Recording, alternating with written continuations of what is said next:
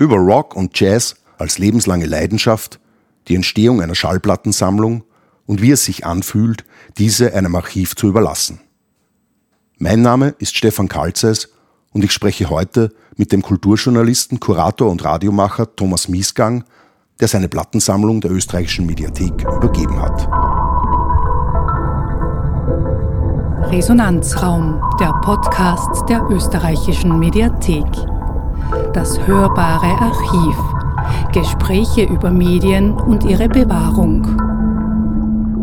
Ja, hallo Thomas. Äh, ja, freut hallo. mich, dass du den Weg zu uns gefunden hast. Ja, danke für die Einladung. Jetzt gern, jetzt mhm. nach einem Jahr irgendwie, wo schon deine Platten bei uns im Archiv sind, die du der österreichischen Mediathek als Schenkung übergeben hast.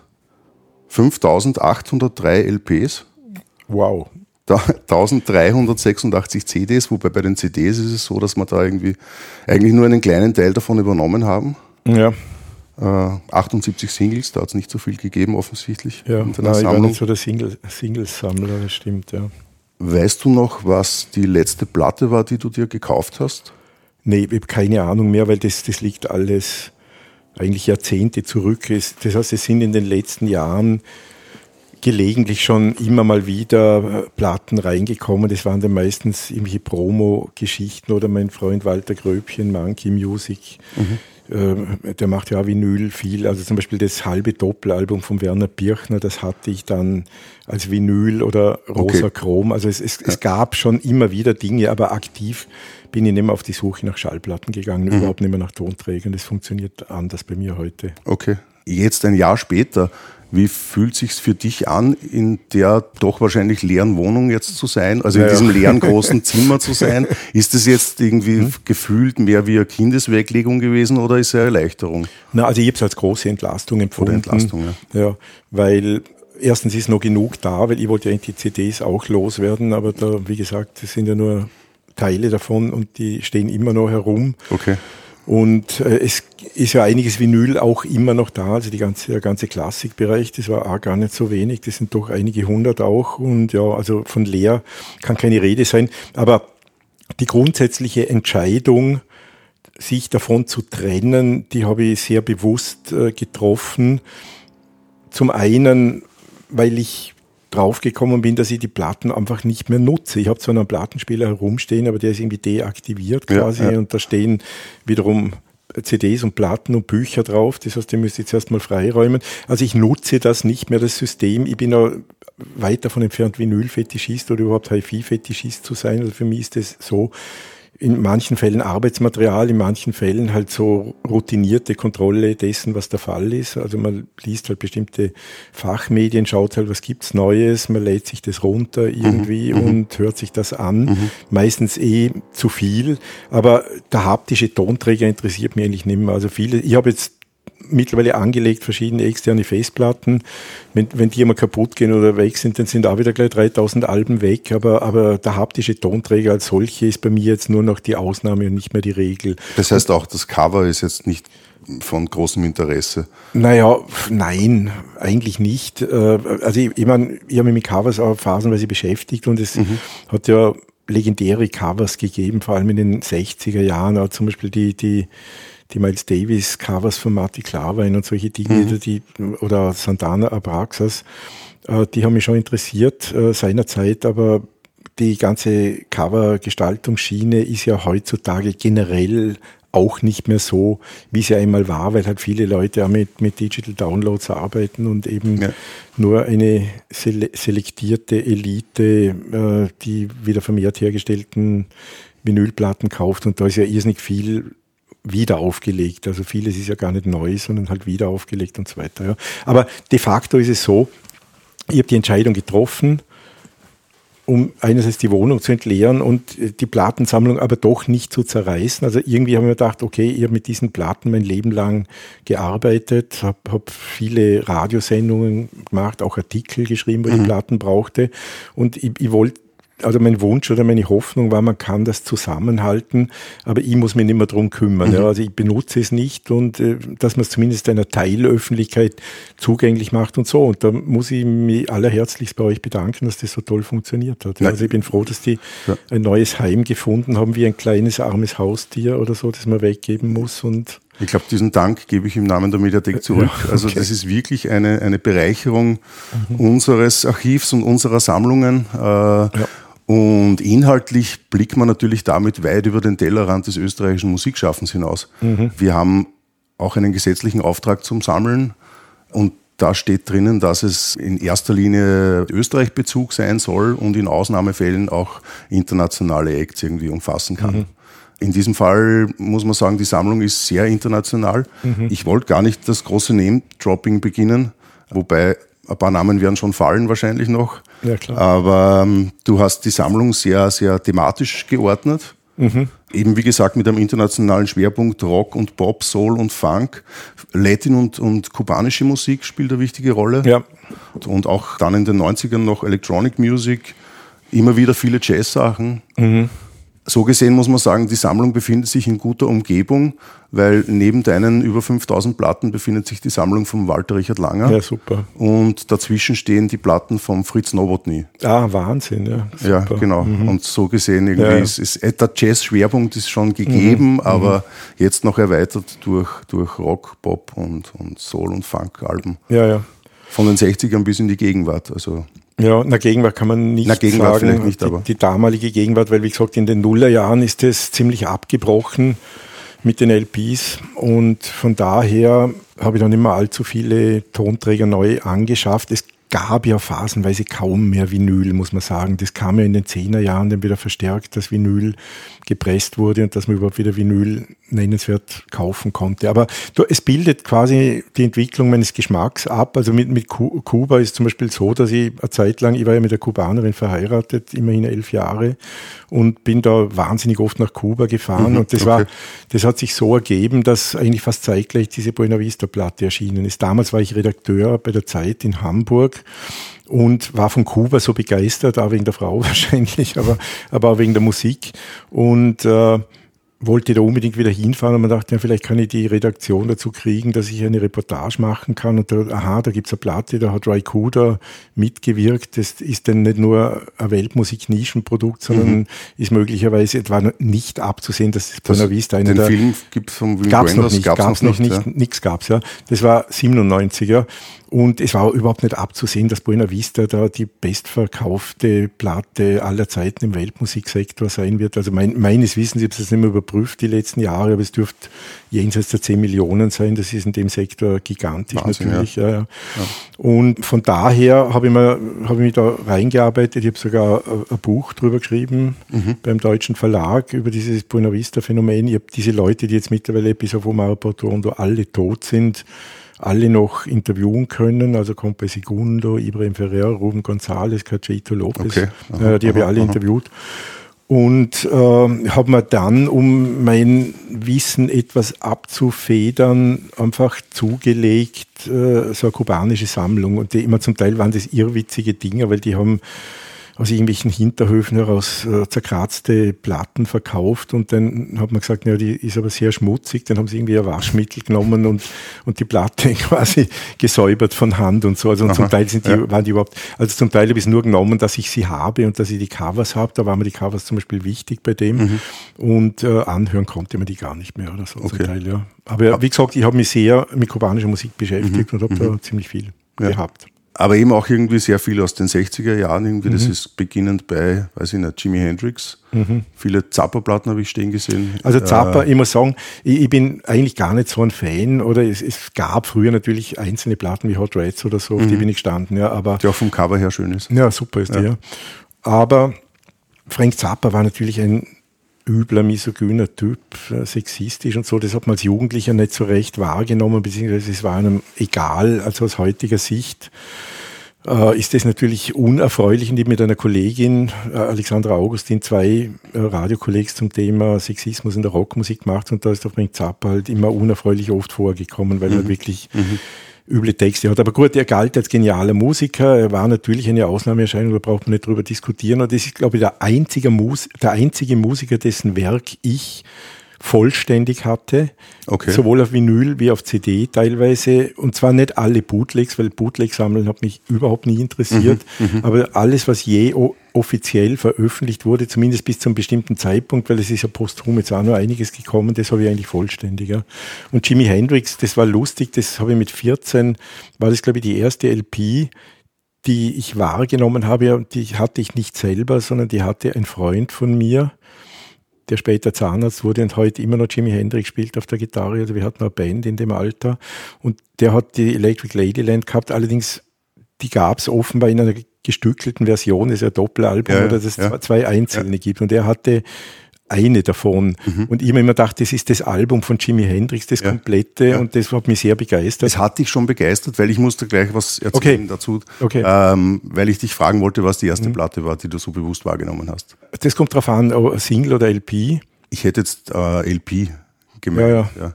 Also weil Single war sie noch genau das. Immer, immer, es gab zwar ein paar sinnlose Singles im elterlichen Haushalt, die hat man halt gehört, weil es nichts anderes ja. gab und man hat das ja gar nicht durchschaut. So 78er sogar noch irgendwie Foxtrots. Aha. Die erste Single, die ich immer wirklich beschafft habe, war Hanky Panky von Tommy James and the Shondells oder so. Okay. Ja.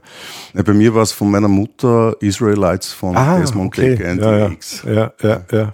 Aber bei den Platten eben, da habe ich dann dran gedacht, da hat es so ähnlich wie Donauland, wo man Platten bestellen konnte oder musste dann auch auch mhm. alle zwei Monate und ich habe nicht gewusst, was ich da bestellen soll. Und mein Musiklehrer hat mir gesagt, bestell da Jimi Hendrix Band of mhm. Gypsies. Ah, okay. Mhm. Und ich war damals, glaube ich, zwölf und mhm. äh, mir hat es überhaupt nicht gefallen. Nicht? Nicht, nein. Ich bin dann erst viel später, also viel später, mhm. drei, vier Jahre später irgendwie reingekommen. Ja. ja. Ich habe da irgendwie ein Zitat vom Wiener Historiker und Schriftsteller Philipp Blom mhm. gefunden, der 2004 geschrieben hat, das wichtigste Stück einer Sammlung ist das, was ihr noch fehlt. Würdest du dem zustimmen oder ja, also, geht es um Vollständigkeit? Äh, naja, die, na, Voll, Voll, Vollständigkeit ist völlig illusorisch ja. äh, aus meiner Sicht und die habe ich teilweise angestrebt oder zumindest mich anzunähern versucht. Bei, bei, bei ein paar Musikern, zum Beispiel Miles Davis, habe ich ziemlich viel gehabt. Ja. Der, wobei Miles Davis interessiert mich ab 1975 nicht mehr. Ja. Also mhm. die, die Spätphase, wo er so krank war und äh, eh, Time after Time und so, hat mich mhm. nicht, mehr mhm. interessiert. Aber bis 75 hat mich Miles Davis durchgehend interessiert und da habe ich sehr, sehr, sehr viele. John Coltrane habe ich auch relativ viel. Und es gibt einige andere Musiker, da habe ich viel. Äh, diesen Vollständigkeitsanspruch habe ich komplett aufgegeben irgendwann. Vor allem, ich habe jetzt später, wo man mit digitalen Downloads arbeitet, äh, immer mir bestimmte Listen äh, beschafft, äh, 1000 Records that set the world on fire if anybody was listening und solche Listen halt von der Musikzeitung The Wire zum Beispiel. Und da sind Obskuritäten ohne Ende drin, die habe ich mir dann alle runtergeladen. Das heißt, ich das Gefühl, mein Bedarf an Obskuritäten ist eigentlich auch äh, mehr oder weniger gedeckt. Ja. Und manche von den Obskuritäten sind nur obskur und eigentlich gar nicht toll zu hören und so weiter. Also Vollständigkeit halte ich für illusorisch, hat mich schon in der Plattenzeit nicht interessiert und heute weniger denn je. Also ich habe mhm. das Gefühl, ich habe immer einen heftigen Überhang an zu hören der Musik. Ich bin ja irgendwie legendär, dass ich immer mit Kopfhörer in der Straße herumlaufe und so, weil ich halt natürlich diese Zeit zu nutzen versuche, wo man eigentlich sonst nichts macht, dass ich halt mhm. Musik höre. Also man verbringt doch relativ viel Zeit in der Straßenbahn und geht zu Fuß herum. Das ist natürlich perfekt, um Musik zu hören und das mache ich auch. Und, und äh, das heißt, hier habe ich immer das Gefühl, ich, ich hinke hinterher und äh, könnte noch theoretisch viel mehr hören. Und dann natürlich, es ändert sich auch der Musikgeschmack denn immer wieder. Also es gibt, es gibt dann einfach Phasen, wo man bestimmte Stile bevorzugt. Wobei ich habe immer geschaut, dass ich zumindest Jazz und Rock einigermaßen gleichrangig behandle und auch in der Berichterstattung beides mache was bei Diagonal denn besser ging als bei der Musicbox, weil die Musicbox also mit Jazz jetzt nicht so wirklich einen Schwerpunkt hatte mhm. und so, ja. Und bei Diagonal ging das mhm. gut, das mal bis, bis heute mache ich da immer wieder Musikschichten. Am besten geht's bei Radiokolleg, da habe ich also gerade in den letzten Jahren, was, was ich zum Beispiel auch mache, ist, äh, dass ich in meiner Radioarbeit auf Dinge zurückgehe, die vor 50 Jahren für mich wichtig waren, also als Teenager. Und zum Beispiel Miles Davis Beaches Brew oder Trout Mask Replica von Captain Beefheart, genau.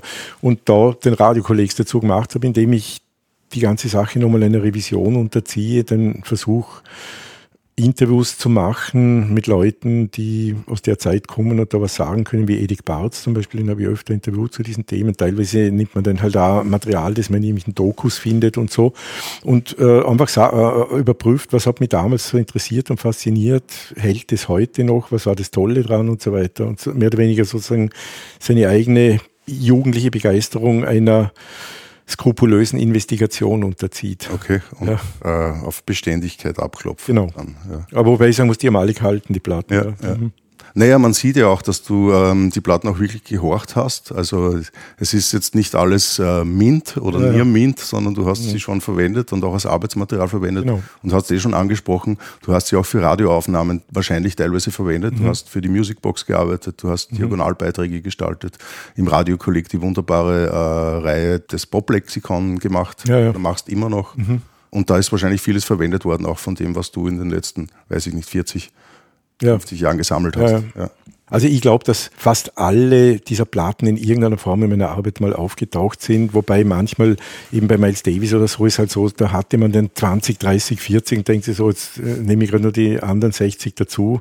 Also man, man, hat den einfach schon aufgefüllt. Also wie gesagt, mit ohne Anspruch auf Vollständigkeit, aber mit Anspruch auf eine gewisse Fülle, so ja. die sämtliche Phasen, gerade bei Miles Davis ist ja wahnsinnig wichtig, die unterschiedlichen Phasen zu haben, weil der sich ja so wahnsinnig geändert hat, stilistisch immer, ja, vom Cool Jazz über das berühmte Quintett bis zu dem Electric Jazz, da war ja eine unfassbare Entwicklung, die ja nicht von allen gut geheißen wurde, aber das wollte ich haben sozusagen, ja. Ich habe gesehen, dass relativ äh, der, der Anteil an österreichischen Musikerinnen und Musikern in deiner Sammlung ist überschaubar. Ja, stimmt. Mhm. Aber du hast äh, für die Musicbox gearbeitet und wir haben Musicbox-Sendungen bei uns im Archiv. Das ja. heißt, lange bevor deine Plattensammlung ins Archiv gekommen mhm. ist zu uns, gab es schon Aufnahmen, die du mitgestaltet hast, an denen du mitgewirkt hast. Da habe ich gefunden dann zum Beispiel einen Beitrag über John Zorn.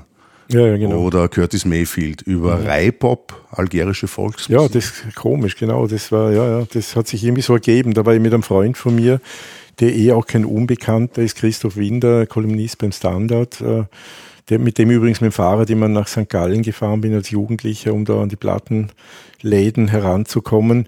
Äh, mit dem bin ich, der kann gut Französisch, da sind wir mal nach Paris gefahren und haben die damals bekannten Reihtypen, da Shep Kader und Shep Khaled und wie die alle Kassen haben, abgeklappert und Interviews gemacht. Das war mhm. irgendwie, ja, obwohl das eigentlich außerhalb meines unmittelbaren Wahrnehmungsfeldes war, war das eine Zeit lang eine Riesensache und, und irgendwie haben wir uns das angeschaut und das war eigentlich nicht unspannend. Na, sehr spannend, ja, ja, ja. ja es war ja auch lang, also es war ja eine Zeit, wo es kein Internet gegeben hat. Das heißt, es war ja gar nicht so einfach herauszufinden, was es für Neuerscheinungen in der Musik gerade gegeben hat. Du hast gesagt, du bist von Bregenz nach St. Gallen gefahren und hast dort irgendwie einen Plattenladen gehabt, wo du Platten erstehen konntest. Äh. Ja, na, es gab mehrere, muss man sagen. Es gab den einen, der, der hat geheißen Pro Records, ich glaube British Rock irgendwas oder so, keine Ahnung, wieso mhm. der so hieß, ja, und der, der, der hat, glaube ich, hauptsächlich so Rock aus Großbritannien importiert ursprünglich. Und der hat aber relativ breites Sortiment, also der würde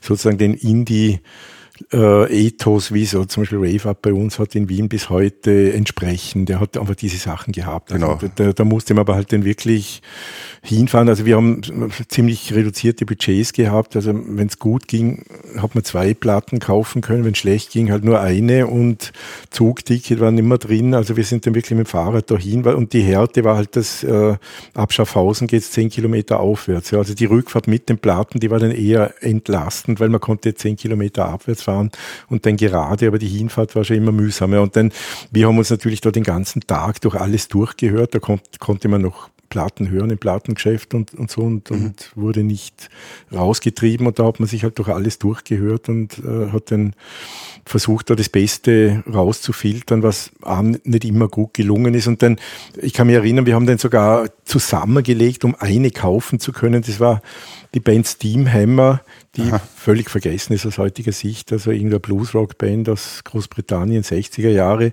Und die, die ist dann aber gewandert, weil, die, weil da drei oder vier Leute mitbezahlt haben, hat jeder Anspruch gehabt, die zwei Wochen zu besitzen und dann hat sie der nächste bekommen. Also das waren nur ziemlich, ja, spannend. Ja, ziemlich reduzierte Formen des Sammelns und auch des Konsumierens, muss man sagen. Ja. Ja, ich kenne das irgendwie, dass man dann irgendwann habe ich zu meinen Eltern gesagt, ich brauche eine neue Hose und sie haben mir 1000 Schilling mitgegeben für eine Jeans und mhm. ich habe mir dann aber keine äh, Levis um 1000 mhm. Schilling gekauft, sondern irgendeine ganz billige Hose und mit dem Rest habe ich mir Platten gekauft. Okay, ja, ja. Das war halt auch so eine Möglichkeit, ja, ja. wie man dann trotzdem irgendwie ein bisschen genau. seine Sammlung erweitert. Mhm. Weißt du, äh, wo sich Platten befinden, wenn du welche gebraucht hast?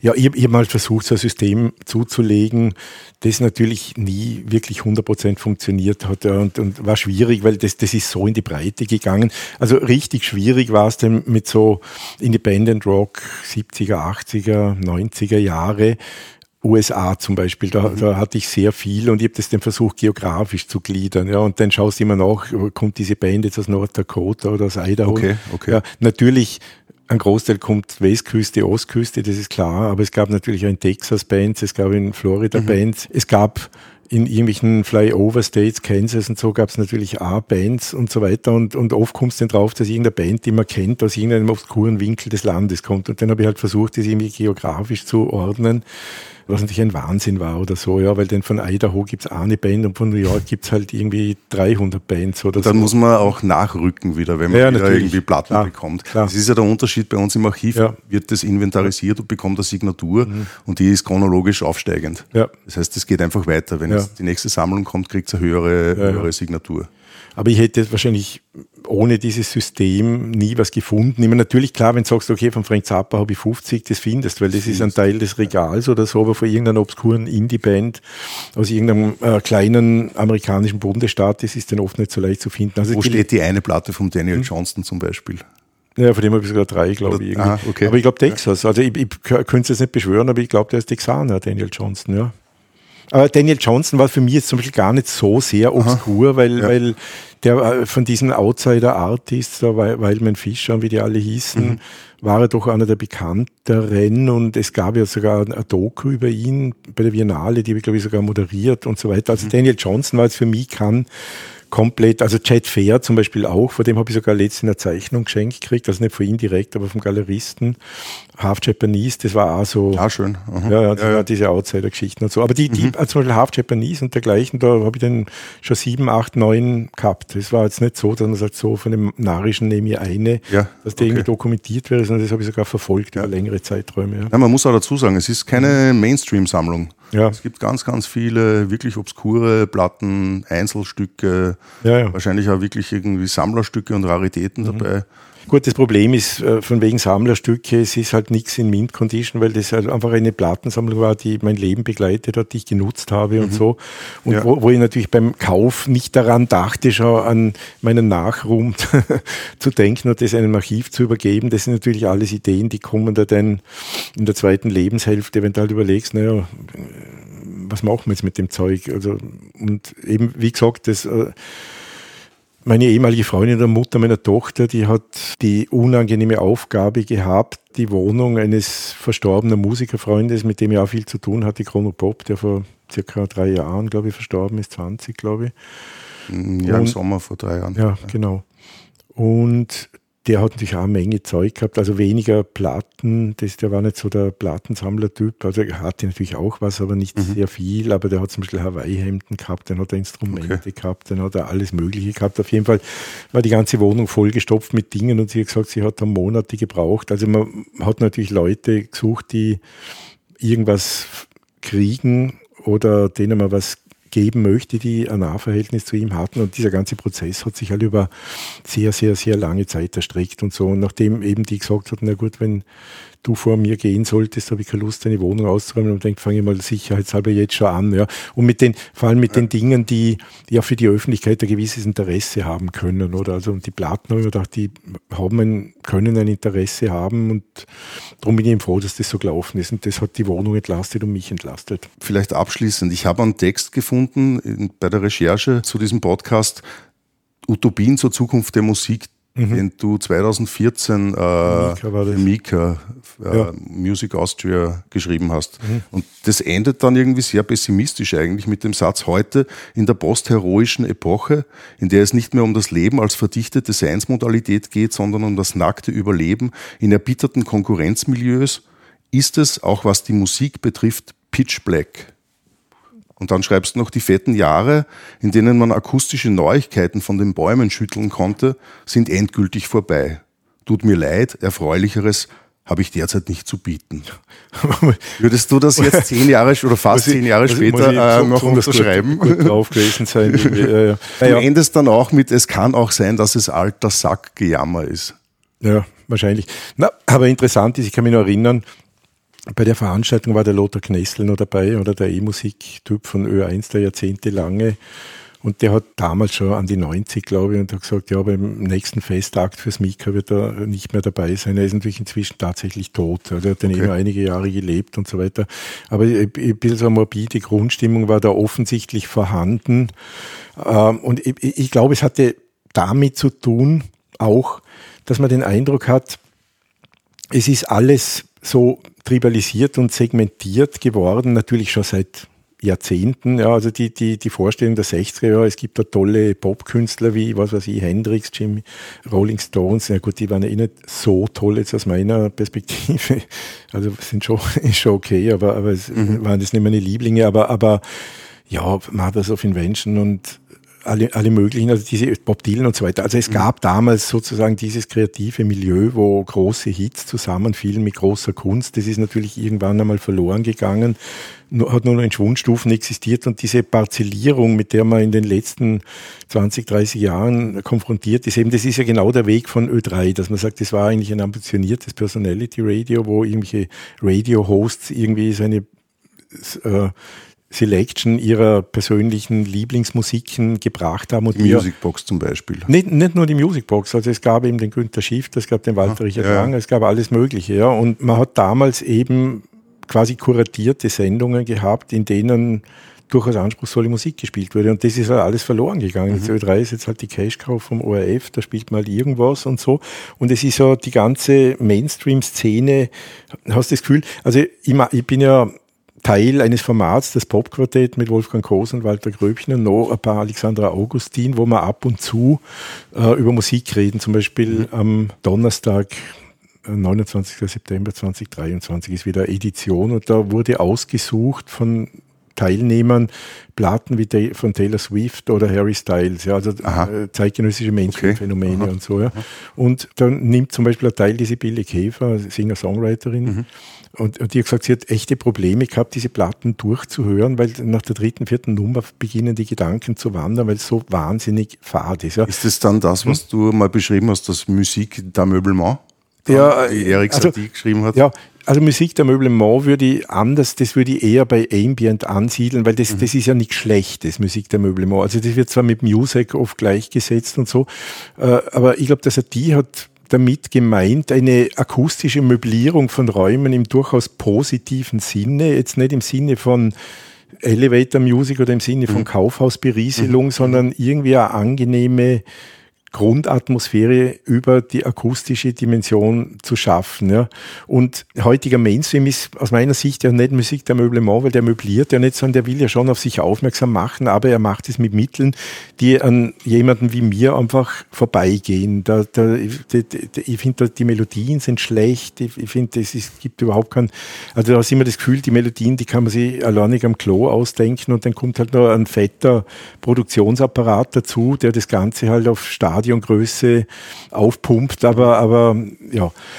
Also und ich finde, diese Entwicklung im gesamten kulturellen Feld und im Speziellen in der Popmusik ist eine Sache, die lange zurückgeht und die sich jetzt meiner Meinung nach völlig ausdifferenziert hat. Das heißt, du findest heute eigentlich alles, alles koexistiert. Es gibt dann immer die Kämpfe von Punks gegen Old Farts und was weiß ich was, also wo man noch ideologisch gekämpft hat um die richtige Weltwahrnehmung zur richtigen Zeit, sondern es geht halt alles durcheinander und du kannst heute sicher verrücktes Zeug ohne Ende finden und hören, aber das hat sich halt in irgendeiner obskuren Nische, Nische angesiedelt, ja. ja, wo, wo halt wirklich nur die sieben Leser des Magazins The Wire zuhören und sonst niemand. Ja. Und der Mainstream hat sich komplett verabschiedet mhm. äh, von der Kreativität oder ich, ich habe wieder mal nichts kapiert, weil es gibt natürlich genug Leute, die der Meinung sind, dass Taylor Swift ein unfassbar spannendes Phänomen ist und alte weiße Männer halt wieder mal nichts kapiert haben, aber kann ich auch nicht ändern, ist halt so.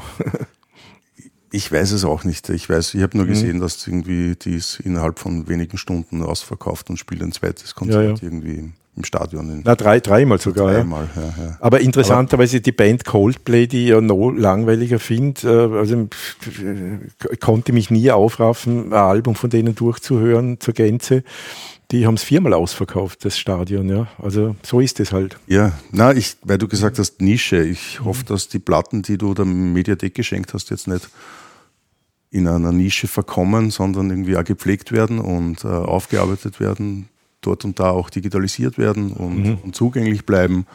Jedenfalls von allen hier im Haus irgendwie ein herzliches Dankeschön äh, noch einmal für, die, für diese Schenkung. Ja die uns, wie gesagt, über den Tellerrand des äh, österreichischen Musikschaffens hinausblicken lässt. Ich glaube, wir haben jetzt eh schon lang genug geredet. Ich habe den Eindruck, wir sind ganz gut durch, oder? Magst du das mhm. anschauen? Ja, gern. Jetzt möchte ich mal mal das anschauen. Ja, bis jetzt habe ich nur ein Foto Super, davon gesehen ja. und ja. Na dann, also auch herzlichen Dank für alles, ja. Sehr gern und dann begleite ich dich zu uns mhm. ins Archiv und danke. sag danke fürs Kommen. Ja, danke, ciao. Das war eine Folge von Resonanzraum, der Podcast der österreichischen Mediathek. Bleiben Sie dran und abonnieren Sie uns. www.mediathek.at